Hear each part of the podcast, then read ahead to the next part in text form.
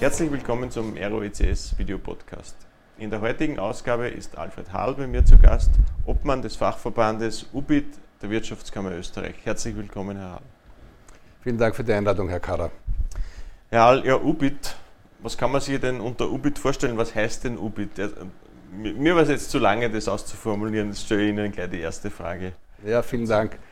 Danke auch für die Frage, denn UBIT ist ein Begriff. UBIT ist als Wortgefüge ein Begriff und heißt Unternehmensberatung, Buchhaltung und IT. Ausgesprochen wäre es ja Fachverband Unternehmensberatung, Buchhaltung und IT. Damit wir das kürzen, haben wir das vor vielen Jahren, vor 20 Jahren ungefähr, auf den Kunstbegriff UBIT äh, eingeengt. UBIT kann man, sich, kann man sich dann relativ leicht merken. Aber vielleicht äh, die, die zweite Frage oder die erste Frage als zweite, vielleicht können Sie sich selbst nur ein bisschen vorstellen? Sehr gerne. Dass Sie so nett sind. Ähm, ich habe, bin seit 40 Jahren Unternehmensberater. Habe vor 40 Jahren äh, meine Firma gegründet, konnte es in der Corona-Zeit, 1980 war das bereits, in der Corona-Zeit konnten wir kein 40-Jahr-Jubiläum feiern, was mir sehr leid getan hat, aber wir werden dann hoffentlich 40 plus 1 feiern. Ähm, wir bieten klassische Unternehmensberatung an optimieren Betriebe. Also persönlich äh, mache ich sehr gerne Restrukturierung und Optimieren von äh, Betrieben, sehr gerne von Familienbetrieben. Da hat man verschiedene Systeme, die übereinander gelagert sind. Äh, als zweites bieten wir aber auch Management-Software an mit Ecosoft. Das ist mein Partner, heißt EcoS AG aus der Schweiz. Äh, Ecosoft ist eine Management-Software, die das Papier vor vielen Jahren schon abgeschafft hat. Wir haben beschäftigen uns seit über 20 Jahren mit der Digitalisierung von Managementprozessen. Als Berater war mir klar, dass viele Papier, das mit der ISO-Norm 9001 durch die Betriebe geschickt wird, äh, das kann es auf Dauer nicht sein. Und ich habe relativ rasch dann Gott sei Dank den Partner IQS AG in der Schweiz gefunden, mit dem ich die Software EcoSoft auf den Markt gebracht habe. Mittlerweile haben wir 1400 Kunden, die wir jetzt einerseits mit der Software äh, betreuen, andererseits aber auch mit Unternehmensberatung. Und da bleibt Ihnen noch Zeit übrig, um der Obmann der UBIT zu sein. Die ganze Nacht ist frei, da wird, da wird sonst Fahrt. Ja, aber das ist auch eine extrem spannende Ergänzung. Äh, ich habe in der UBIT sehr viel gelernt. Ich bin seit ungefähr 2000 in der UBIT, also über 20 Jahre. Mhm. Bin 2007 Obmann in der UBIT Österreich geworden, war davor Obmann in Niederösterreich in der Fachgruppe, denn wir haben ja neun Fachgruppen in jedem Bundesland eine und zusammen ist es dann der Fachverband UBIT in der Wirtschaftskammer Österreich. Der Fachverband ist der Dachverband über die, über die neuen äh, Bundesländer, äh, habe ich verstanden. Was sind denn so die Aufgaben von, von, von, vom Fachverband UBIT? Wie, wie unterstützen Sie denn die, Ihre, Ihre Mitgliedsbetriebe? Beziehungsweise vielleicht können Sie uns ein bisschen was über erzählen. Wer sind denn Ihre Mitglieder eigentlich? Ich beginne mal bei der Vorstellung des Fachverbandes UBIT. Der Fachverband UBIT hat über 74.000 Mitgliedsbetriebe. Das teilt sich auf in 8.900 Arbeitgeberbetriebe, also nicht Ein-Personen-Unternehmen. Wir haben viele Ein-Personen-Unternehmen, aber 8.900 beschäftigen rund 90.000 Mitarbeiterinnen und Mitarbeiter. Wir erwirtschaften jedes Jahr einen Umsatz von rund 40 Milliarden. Wir werden sehen, was Corona jetzt da bewirkt hat, aber ich glaube, es wird ungefähr der Level bleiben. Äh, was mich besonders freut, ist, dass wir rund äh, ein Drittel der Umsätze, nämlich 12 Milliarden, äh, innerhalb der EU und auch darüber hinaus erwirtschaften. Das bedeutet, dass weltweit Beratung und IT aus Österreich nachgefragt wird und dass wir weltweit offenbar zu den Top-Beratungsländern gehören, von der Qualität her, von der Qualifikation her. Und das ist besonders erfreulich für mich. Und wir investieren jedes Jahr an die 3 Milliarden Euro in Weiterbildung, Ausbildung, in äh, entsprechende Infrastrukturverbesserung. Das heißt, diese Branche ist ständig am neuesten Stand des Know-hows, was auch so sein muss, denn wenn der Kunde mal mehr weiß, als wir als Berater wüssten, dann wären wir falsch. So gesehen sind die 3 Milliarden auch eine, eine tolle Summe, nämlich äh, von den 40 Milliarden knapp unter 10 Prozent zu investieren, ist schon ein, ein ziemlich hoher Level. Also die Frage war aber dann auch noch darüber hinaus zu den einzelnen Berufsgruppen. Wir haben genau. ja Unternehmensberatung, wenn ich sagen darf, was wir hier alles tun. Und Sie müssen mich einbremsen, wenn ich zu viel erzähle. Unternehmensberatung vielleicht, äh, also allen drei Berufsgruppen, Unternehmensberatung, IT und Buchhaltung ist gemeinsam, dass wir rechtliche Rahmenbedingungen schaffen. Mhm. Wenn ich damit beginnen darf, äh, vielleicht kennen Sie bei den, bei den äh, Buchhaltungsberufen das Bilanzbuchhaltergesetz. Ich habe das selber zehn Jahre lang ungefähr verhandelt. Es waren extrem schwierige, extrem zeitaufwendige mhm. und wirklich sehr diffizile Verhandlungen. Das hat den Berufsstand aber auch in eine völlig neue Sphäre katapultiert, nämlich Bilanzbuchhalterinnen und Bilanzbuchhalter dürfen äh, für ihre Kunden bis zu einem bestimmten Betrag äh, die Bilanzen erstellen. Nur der letzte Klick fehlt noch, nämlich auch abgeben beim Finanzministerium als Bilanzbuchhalter oder Bilanzbuchhalterin.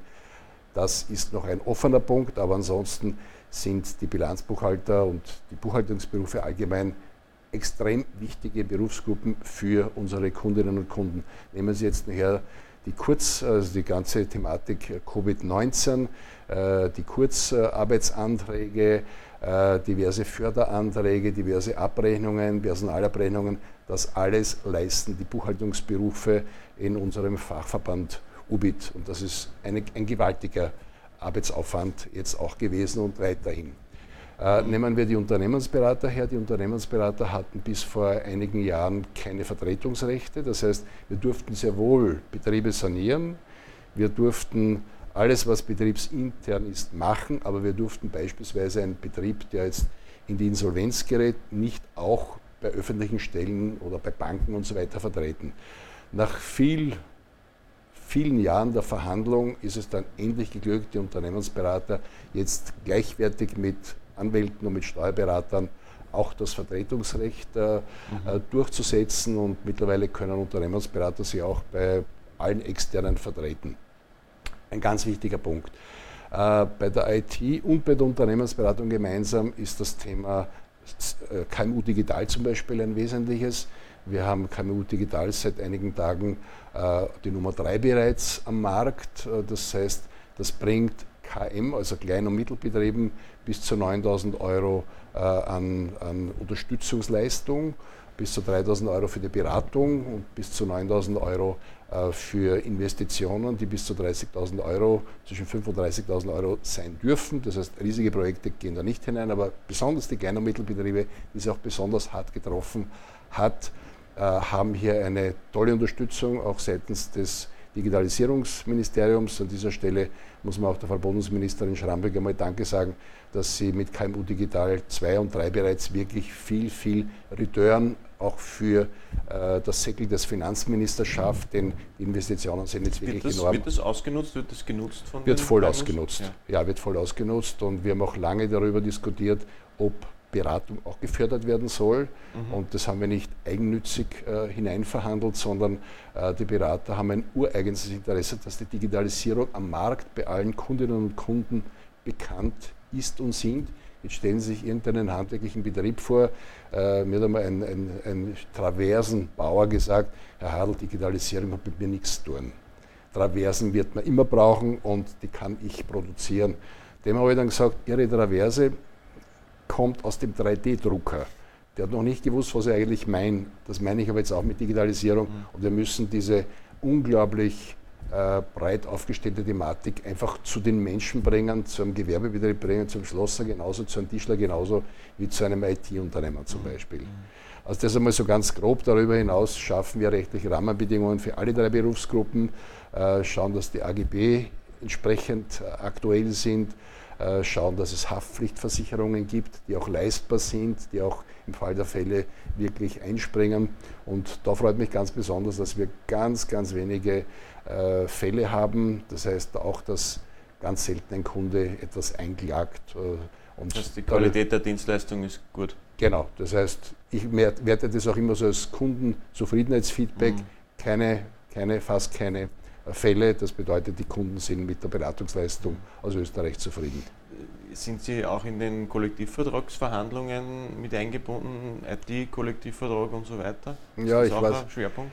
ich war selber mit meinem Konterfei eineinhalb Jahre lang äh, vor der Wirtschaftskammer Österreich, äh, hat mich die GPA abgebildet und hat dann ihre Messages kundgetan. Seinerzeit der Dr. Leitl, Gott sei Dank, äh, ist er voll hinter mir gestanden und hat gesagt, Alfred, du machst das, nur wenn du mich brauchst, dann bin ich dabei. Da ging es um, um äh, die Erhöhung auch der Istlöhne. ich habe damals der Gewerkschaft, Gewerkschaft gesagt, nur über meine, im wahrsten Sinne des Wortes, Leiche, weil dann kann ich meine Firma gleich an Sie übergeben, wenn Sie jetzt auch die Istlöhne verhandeln.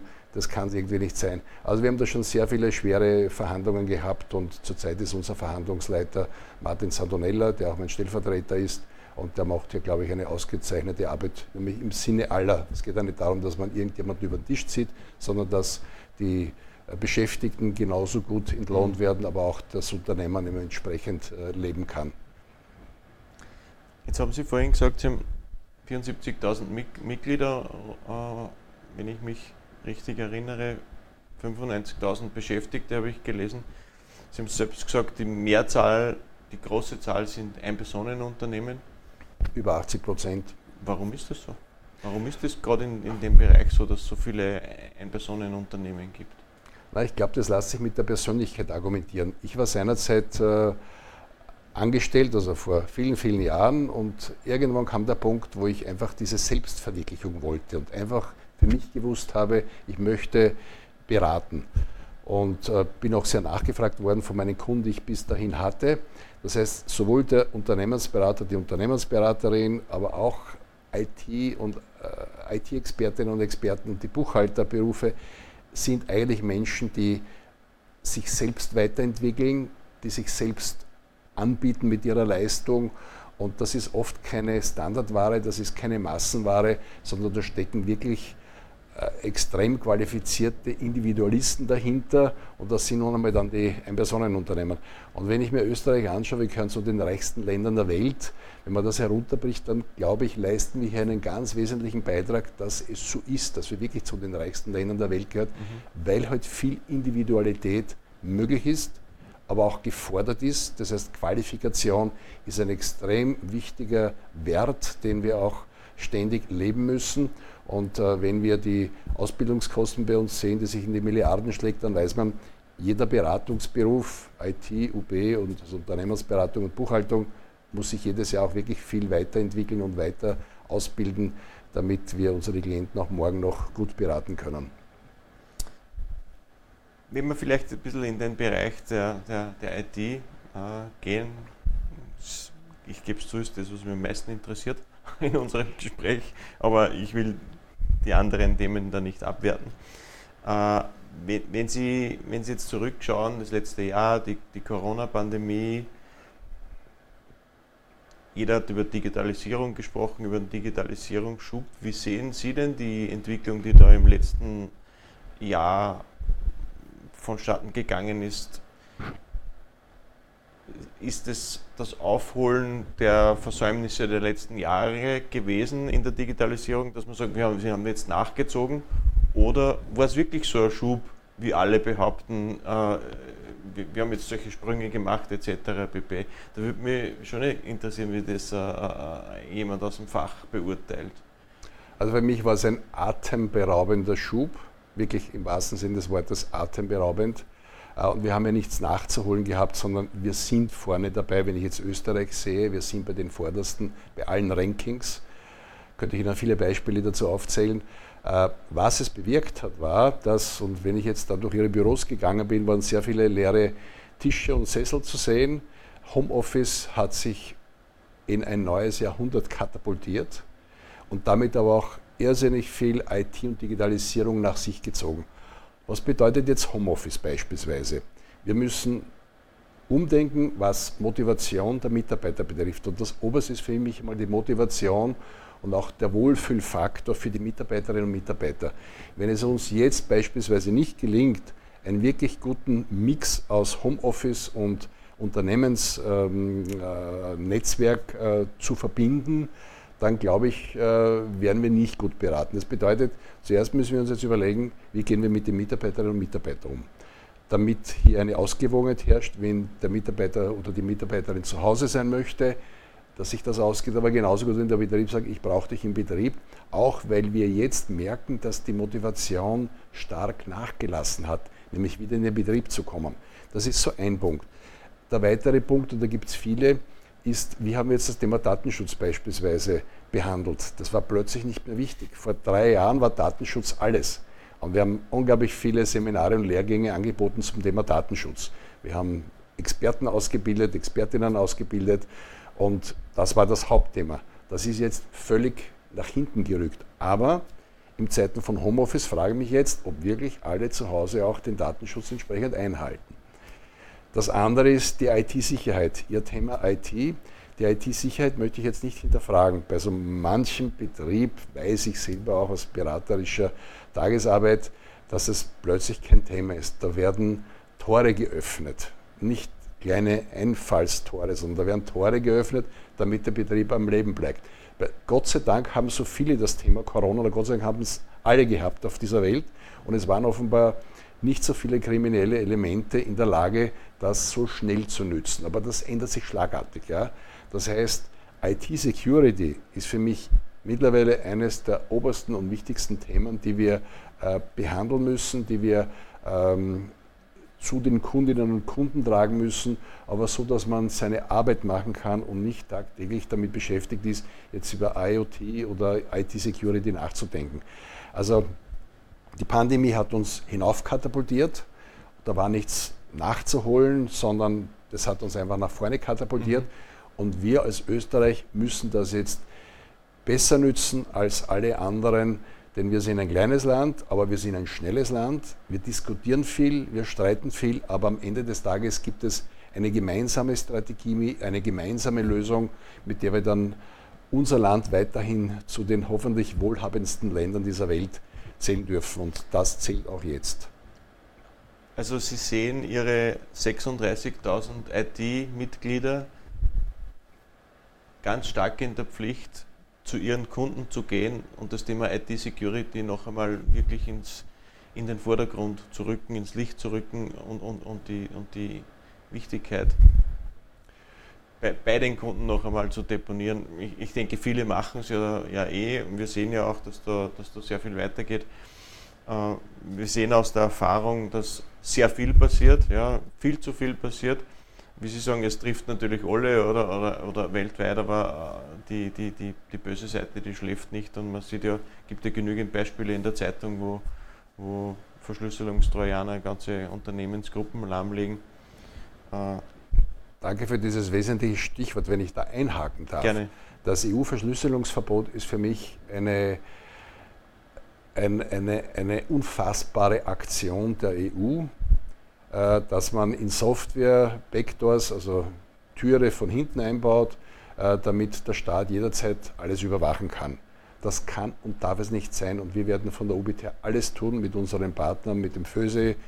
Äh, FÖSE ist der Verein der österreichischen Softwareindustrie. In Deutschland machen die Vereine mit.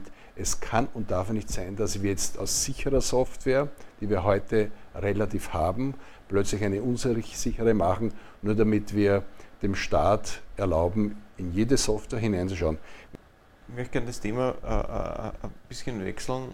Ähm, wir haben ja in der IT-Branche im Speziellen permanente Diskussion wegen Arbeitskräftemangel. Wir haben, es gibt viel zu wenig Leute, egal mit welchen äh, Partnern man spricht auf, der, auf unserer Kundenseite. Jeder sagt, die, äh, keine Techniker, keine Verkäufer etc.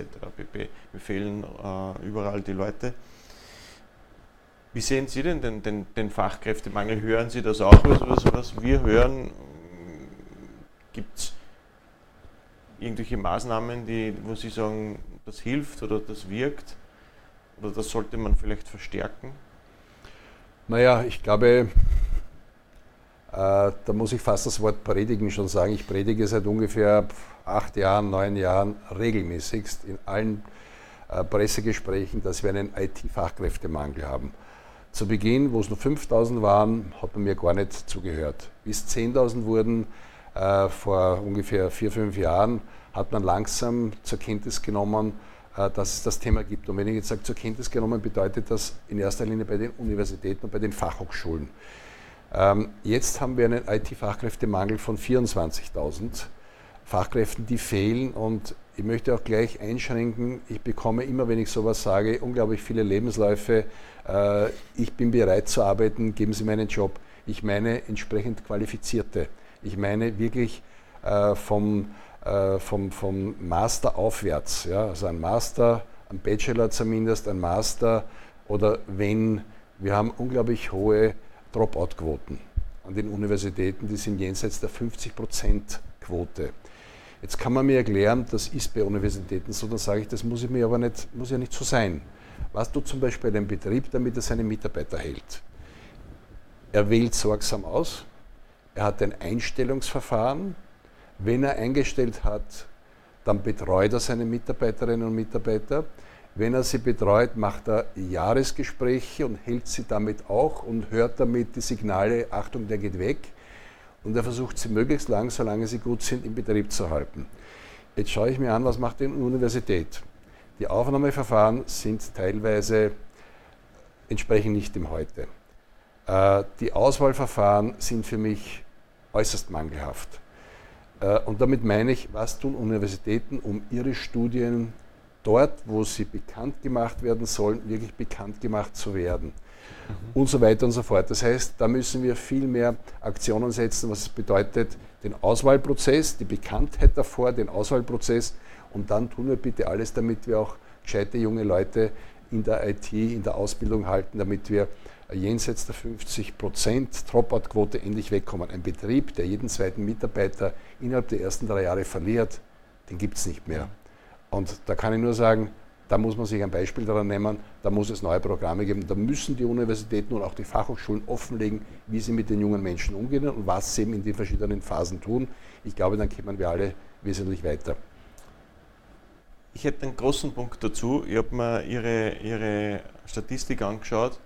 92 Prozent äh, der Beschäftigten in der IT-Branche sind Männer. Das heißt, wir haben ein unglaubliches Defizit an, an weiblichen Arbeitskräften in der IT-Branche. Und wenn Sie sagen, 40.000 oder, oder sowas fehlen, dann muss ich sagen, wo sind die 40.000 jungen Mädchen und, und, ja. und, Frauen, die, die vielleicht diese Lücke füllen könnten? Ja? ja. Da muss man, muss man dann nicht da was tun, um, um, um, um viel, viel mehr weibliches Blut in die IT-Branche zu bringen. Ja. Das ist ein wunderbarer Punkt, Dankeschön dafür. Wir müssen weggehen von den tradierten Verhaltensweisen und hin zu dem, wohin wir wollen, nämlich zu einer modernen Auffassung, zu ganz anderen Denkweisen und die Talente, den War of Talents, den müssen wir anders gestalten. Wir müssen die Talente herausholen aus den jungen Menschen und dort fördern, wo sie ein Talent haben und sie nicht hineinzwängen in rosa und blau, in Porsche und in Puppe. Da müssen, wir, da müssen wir wirklich komplett umdenken und das beginnt leider bei uns Älteren und nicht bei der Jugend. Damit es bei der Jugend wirkt, müssen wir uns verändern. Dann haben wir hoffentlich mehr IT das ist der Aus Ja, das ist, sagen wir mal, das ist der Ausblick auf die nächsten, weiß ich nicht, 25 Jahre. Ja. ja. Aber der Fachkräftemangel, der, der ist ja. Der ist also ja jetzt sofort, um das vielleicht auch noch zu sagen, jetzt sofort Screen an alle Bahnhöfe, Werbung, PR, aber dahinter den Prozess gestalten, und ich weiß, ich mache das jetzt sehr einfach, das ist mir schon klar. Ich höre so manchen TU-Professor, der jetzt sagt, so stellt er sich das Leben vor. Ist schon klar, dem setze ich mich gerne aus. Ich bin auch gerne bereit, dann in die Tiefe zu diskutieren. Aber wir müssen dorthin gehen, wo es hingehört, nämlich zu den jungen Menschen, die die Berufe ergreifen sollen, die auch wissen sollen, die nächsten 20 Jahre haben sie eine, eine Fixanstellung. Weil wir brauchen diese Menschen, die halt das, äh, die halt IT programmieren können und vor allen Dingen auch vordenken können, es erdenken können, Visionen erdenken können diese, die Zeit nach unserer Generation erspüren und wissen, wo es hingeht, um das möglich zu machen, was wir heute nicht mhm. haben, weil wir keine Fachkräfte haben. Die, ich habe gelesen, die, es gibt ja auch diese UBIT-Akademie.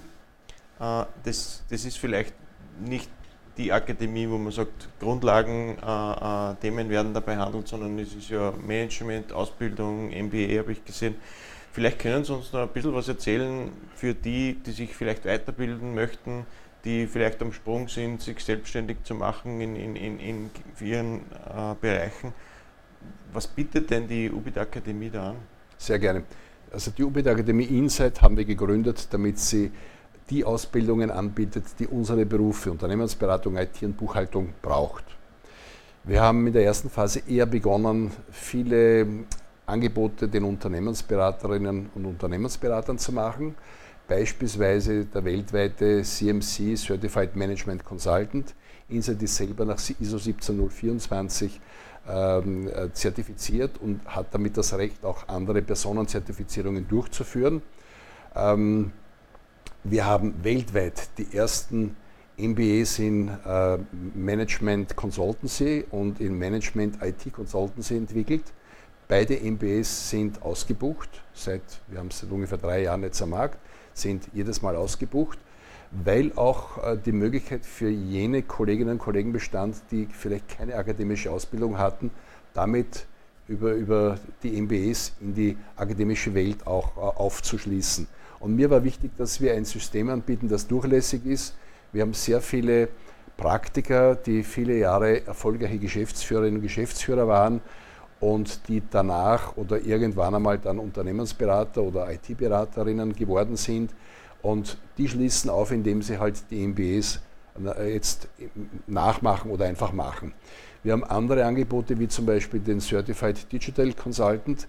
Das sind die zertifizierten eher IT-Berater, aber mhm. auch Unternehmensberater, äh, wo wir sicher sein wollen, dass sie ähm, mit, ihrem, mit ihrem Qualitätssiegel äh, CDC dem Markt signalisieren, ich bin einer, der weiß, wie Digitalisierung geht und ich sage es gerne meinen Kunden weiter. Ja, ich habe Sie sehr lange beansprucht. Äh, danke vielmals für Ihre ganz, ganz interessanten äh, Gedanken und Ausführungen. Vielleicht, wenn wir schon über Corona-Zeit und Freizeit gesprochen haben, kann ich die letzte Frage noch anknüpfen. Äh, vielleicht geben Sie uns einen, einen Blick, äh, einen Einblick hinter den Obmann des Fachverbands UBIT. Was, was machen Sie denn sonst so gerne? Was treibt Sie denn sonst so noch, noch an in Ihrer Freizeit? Darf ich davor noch zwei Projekte anbringen, die ich heute gerne erwähnen wollte? Das eine ist der Konstantinus, weil er weltweit ein unglaublich tolles, eine tolle Erfolgsgeschichte ist. Der Konstantinus Award ist der Oscar der Branche. Äh, wir haben ihn in Österreich 2003 zum ersten Mal verliehen. Wir wollten damit klar machen, dass in der Beratung, IT, Buchhaltung, Unternehmensberatung eines zentral und wichtig ist, nämlich die Zusammenarbeit zwischen Kundinnen und Kunden und den Beratern und Beraterinnen auf der anderen Seite. Der Konstantinus wird immer an beide verliehen an den Kunden, an den Kundenbetrieb und an den Beratungsbetrieb. Für ein Projekt. Für ein Projekt, das die beiden miteinander gemacht haben. Wir wollen damit zeigen, es ist beides so wichtig und nicht Berater kommen sie und machen sie oder, oder anders, sondern das Teamwork ist das extrem Wichtige.